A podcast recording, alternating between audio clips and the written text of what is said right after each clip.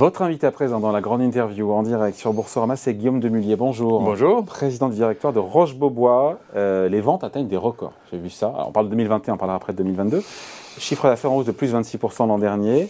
Euh, déjà, vous avez bien limité la casse en 2020 avec Oui, une baisse de ouais, 3%. ouais. Donc, c'est pas genre une année 2021 qui Exactement, corrige exactement. une année atroce en 2020. C'est un, en prise de commande, parce que nous on raisonne à la fois sur le chiffre d'affaires et on raisonne sur les prises de commande. Ce qui nous, il y a à peu près 3-4 mois d'écart entre Ah oui, les deux. oui. Ça nous permet de voir le business à un instant T, si vous voulez. Ça donne quoi alors les prises de commande Alors, sur 2022 Prise de commande, Attendez, je- euh, déjà sur 2021, prise de commande sur 2021, on a fait plus 32%, Ouais. plus 26 en livret. Et on a fait plus 30% par rapport à 2019, année de référence. Vous voyez, donc euh, encore une fois, cette année 2021, c'est une année de vraie croissance. C'est pas du rattrapage par rapport à un 2020 euh, Covid. 333,9, je suis précis, Ouais. millions d'euros, parce que chaque million, il faut les, aller les... Les chercher, Avec eh ben, les dents, les avec millions les et les dizaines de milliers d'euros C'est un record aussi. historique, encore une fois, pour Oui. un groupe qui, on le rappelle, fondé dans les années 60. hein. Oui, absolument. Voilà. C'est- un record historique. C'est un record historique en termes de, de chiffre d'affaires, effectivement, donc livré. Euh, c'est un, un record historique en termes de prise de commande. On a pris 640 millions de commandes euh, sur l'année 2021 contre 480 l'année précédente. Ouais. Donc là aussi, et c'est un record également en termes bah, de profitabilité, d'EBITDA. On a quasiment doublé en résu- le résultat net entre 2020 et 2021. Combien de résultats nets en 2021 En 2021, c'est 19 millions. Bon, à peu près 10 millions euh, la- l'année précédente, donc c'est ouais, c'est quasiment doublé, et on a aussi doublé le, le niveau de dividende prévu. ouais. Mais 19 millions, on se dit en termes de résultats nets, euh, de rentabilité, euh, de 20 millions sur 300 et quelques, quoi, ça fait un 7-8% de Ah oui, rentabilité au, résultat net, en, en Ouais. EBITDA, on est, on est un petit peu plus de 60 millions. Euh, Ensuite, bah oui, on a effectivement bah, on a le poids des amortissements, on a le poids de nos magasins, Non, on se dit, etc., voilà, on, notre on est sur, on est sur de- du mobilier haut de gamme, mais en même temps, les, les rentabilités en net, on est au- autour de 7-8. Quoi. Oui, absolument. Ben, en très très forte progression. Elle était, euh, elle était pas du tout comparable. Elle était de quelques points il y a encore, euh, Ouais. il y a encore cinq ans. Donc, Oui, euh, oui, je, il y a une je mesure vraie le croissance. travail, voilà. le travail effet- fourni. L'objectif, c'est d'aller vers combien? On se fixe ou pas des objectifs non? Enfin, vous, on, se- on sait vous. On, on se fixe des objectifs internes, évidemment, de, de croissance. À deux chiffres? Euh, Pas forcément à deux chiffres, non. non, non. De résultat être- net, je parle de, de rentabilité sur résultat net. Ah, à terme, oui, bien sûr. Après, ce n'est pas des, des choses sur lesquelles on communique. On est encore une fois, on est coté en bourse, euh, donc on ne communique pas sur, euh, sur ce type d'objectif. Mais oui, euh, on sait qu'il y a un potentiel de la marque qui est encore très, très fort. Oui, donc 2021 historique pour Roche-Beaubois. Ça donne quoi les prises de commandes alors sur 2022 Moi, c'est ça qui m'intéresse parce que partout, malheureusement, on parle de freinage de l'activité Ouais. économique. Euh, alors aux États-Unis un petit peu moins, mais en Europe, en Alors, Chine, qu'est-ce qui se passe voilà. Qu'est-ce que vous voyez vous Nous, on a un mix. Prise de commande. Ouais, on est en Prise prise de de commande. C'est C'est c'est bien ça. Ouais, hein. ouais, parce que je peux, je peux vous parler du, du livret de- Non, du mais- premier trimestre. C'est c'est- c'est Voilà. 2021 en fait. C'est ça, exactement. Et là, là c'est très beau. Prise C'est de plus commande 30%. Prise 2022. de commande, plus 16% à fin mars sur nos magasins. Et si on compare, c'est même euh, prise de commande à fin mars par rapport à fin mars 2021. Très, très compliqué quand même. De... Là, c'est fin mars 2021 par rapport à fin, euh, fin mars 2022 par rapport à fin mars 2021. On ah, d'accord. donc plus 16. Plus 16, absolument. Très compliqué après de comparer à 2020 parce que vous avez le confinement, etc. Mais euh, ce, qui, ce qui montre... Freinage ou pas alors? De la dérivée seconde, sans faire de, Ah oui, de mathématiques non, complexes. Mais, important, mais, important. mais on, on continue à apporter de la croissance sur une croissance historique. Bon. Donc le marché de l'ameublement et de la décoration, on, on le sait, est porteur de, notamment depuis la crise du Covid. Il y a toujours cette, en- cette envie d'améliorer son logement. C'est toujours, toujours présent, Bah, malgré l'inflation, malgré les difficultés, malgré le ralentissement, malgré. euh, Alors, je pense que c'est encore plus présent sur des, clientèles haut de gamme qui sont peut-être moins touchées par l'inflation, moins touchées par euh, moins un budget contraint. Euh, Il y a eu effectivement un goût, une envie de, de- renouveler son décor, euh, beaucoup de déménagements aussi, de, de construction, de gens qui sont partis chercher un petit peu plus d'espace en périphérie des villes, qui ont acheté des maisons secondaires, etc. Donc c'est un mouvement de, long terme. C'est pas quelque chose. Alors à la sortie des confinements, on a fait des croissances à trois chiffres euh, sur un mois, etc. Mais il y a vraiment une croissance installée euh, du marché, en tout cas chez Roche-Beaubois, chez Cure Center.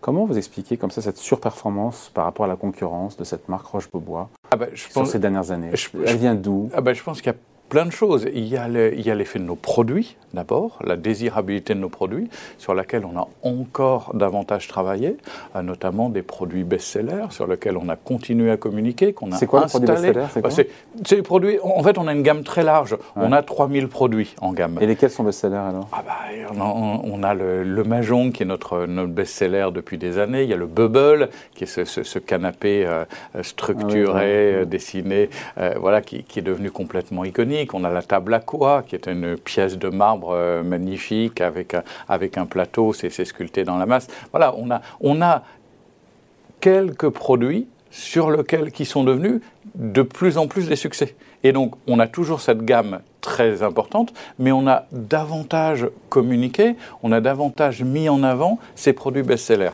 Et ça, c'est probablement une des raisons du succès. Les équipes aussi. Euh, Je coupe une seconde. la règle des 80-20 s'applique sur les produits, c'est-à-dire que vous avez vraiment 20% des produits qui sont les best-sellers, qui font 80% du, business sur les 3000 références Oui, c'est cet ordre-là. Ah, on retrouve encore cette règle, hein, c'est fou. Alors, alors qu'on ne la retrouvait pas forcément il y a 10 ans.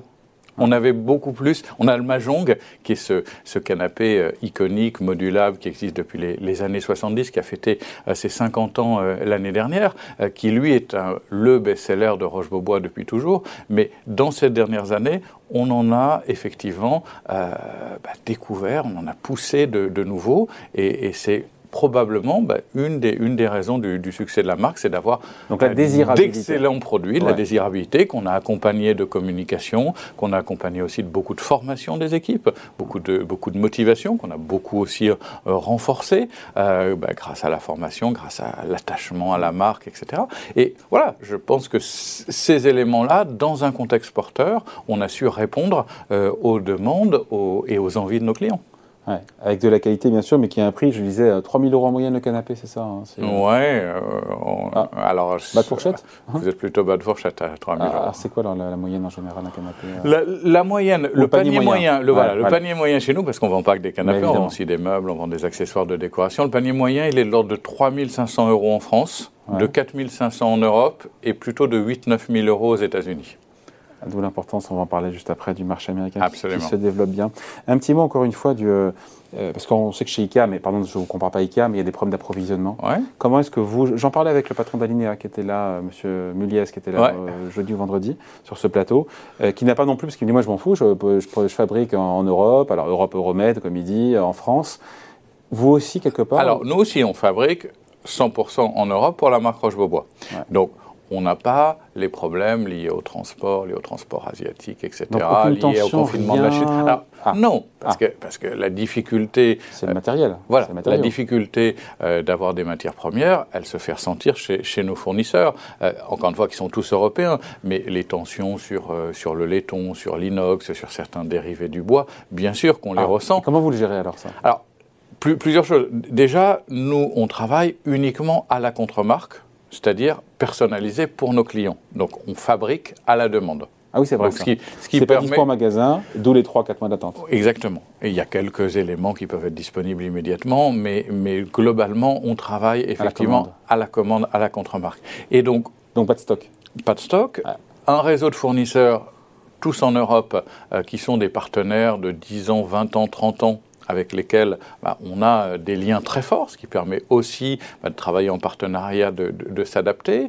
Et puis par rapport à, peut-être à l'INEA que vous citiez, on a des, séries, encore une fois, même sur des best-sellers, qui sont plus courtes. Et donc c'est plus facile probablement de s'approvisionner euh, sur des quantités euh, qu'on va, comment dire, qu'on va pouvoir gérer plus facilement que sur des grandes quantités, comme le, fait la, grande distribution, comme le fait Ikea ou Alinea. L'inflation, Guillaume de Mullier, sur le laiton, sur le bois, comment ça se répercute sur les prix? C'est vos fournisseurs qui font l'effort, c'est vos marges, ou c'est les clients qui payent la, la finale, ou un peu tout le monde?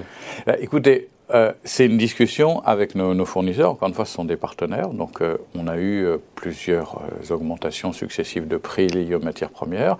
On essaie une négociation avec nos fournisseurs. On essaie d'être juste. et donc, il y a une partie, effectivement, qui, qui, est répercutée dans les prix fabricants. Et ensuite, nous, on les répercute dans les prix publics. À quelle hauteur dans les prix publics?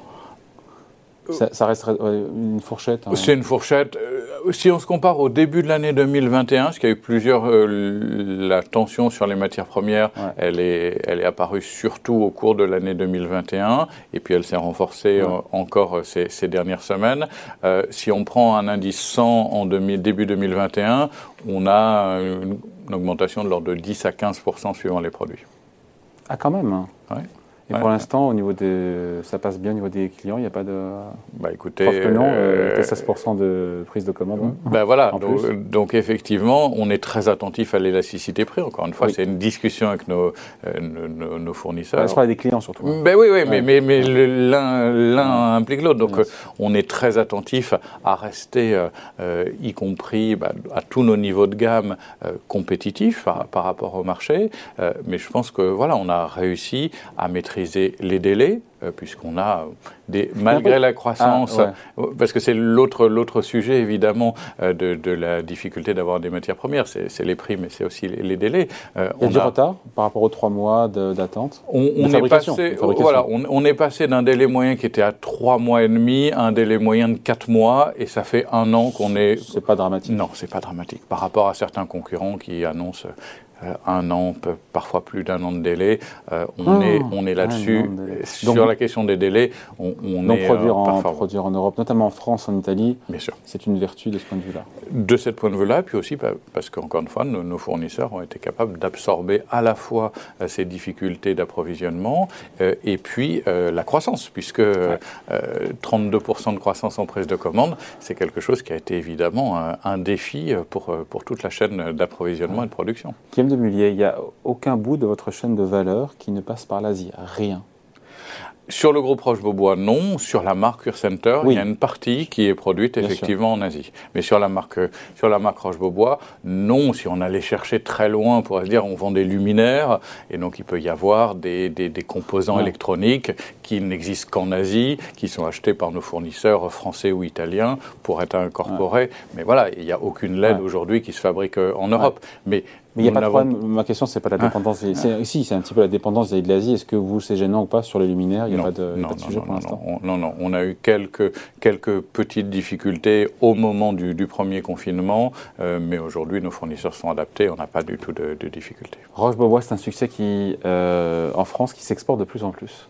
Euh, qu'est-ce qu'ils achètent d'ailleurs avant de rentrer par pays, etc. Qu'est-ce qu'ils achètent avec ces clients internationaux quand ils vont dans un magasin? C'est le French art de vivre, c'est ça? C'est clairement le French art de vivre, hein. c'est notre baseline, c'est la francitude, c'est l'art de vivre à la française, c'est euh, le design, euh, c'est l'assurance d'avoir des produits de, de qualité, d'avoir des produits de bon goût, d'avoir des produits qui vont, voilà, qui, qui, qui, vont répondre à cette envie d'Europe, de France euh, et, de design avec le marché américain qui est désormais le deuxième marché du groupe. Oui, 100, millions, 100 millions d'euros de chiffre d'affaires. Quasiment à égalité aujourd'hui avec, le, avec la France en, chiffre d'affaires. On, a davantage de franchises en, France, donc ce qui fait qu'en volume d'affaires, la France reste le premier pays, mais en chiffre d'affaires consolidé par nos magasins en propre, aujourd'hui, France et États-Unis sont quasiment identiques. Avec des paniers moyens deux fois plus importants. Hein. Avec des paniers moyens qui sont élevés. Ça envie d'accélérer là-bas. Hein. Ah, on, continue. Alors, on y est présent depuis 1974, donc c'est une vraie implantation. Une belle euh, année, 1974. Moi, j'étais petit, mais ça peut être une belle année, effectivement. Euh, donc, voilà, c'est une vraie implantation euh, depuis, depuis longtemps. On a 40 magasins. Euh, dont 30, 31 euh, en propre. Euh, on continue à se développer. On a racheté trois de nos franchisés importants il y a à peu près un an à San Francisco, à Seattle, à, Portland. On, a une ouverture qui, vient de, qui vient de se faire à, Sarasota, puisqu'on était très présent sur la côte est de la Floride, mais pas la côte ouest. on a une ouverture au nord de Los Angeles. Là aussi, on est très présent entre Los Angeles et San Diego.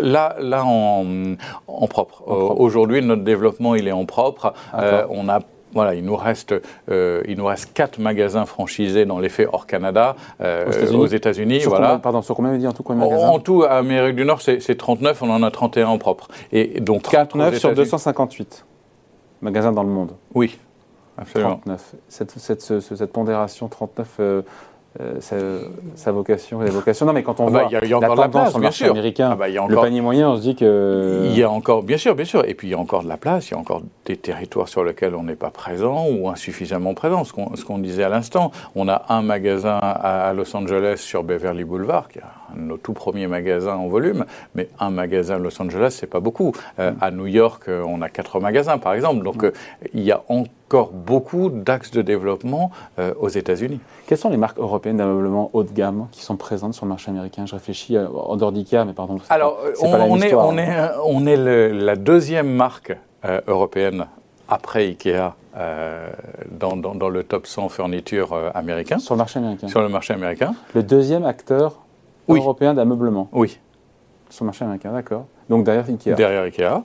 Euh, et aucun autre n'est dans les 100 premiers, pour être très clair. Donc après, on a des acteurs haut de gamme, euh, italiens, euh, qui sont des marchés de niche, qui sont également présents, mais qui ont des volumes qui ne sont pas comparables aux nôtres. Avant de se quitter, Guillaume Demillier, j'ai regardé un petit peu le cours de bourse, plus 45% sur un an. Il y a une, il y a une bonne dynamique boursière aujourd'hui, on peut dire, sur le titre? Il y, a, il y, a, effectivement une bonne dynamique boursière. Euh, on a euh, ben voilà, la croissance du cash, la croissance de l'EBITDA sont des choses qui ont été euh, intégrées clairement par, par, les marchés financiers.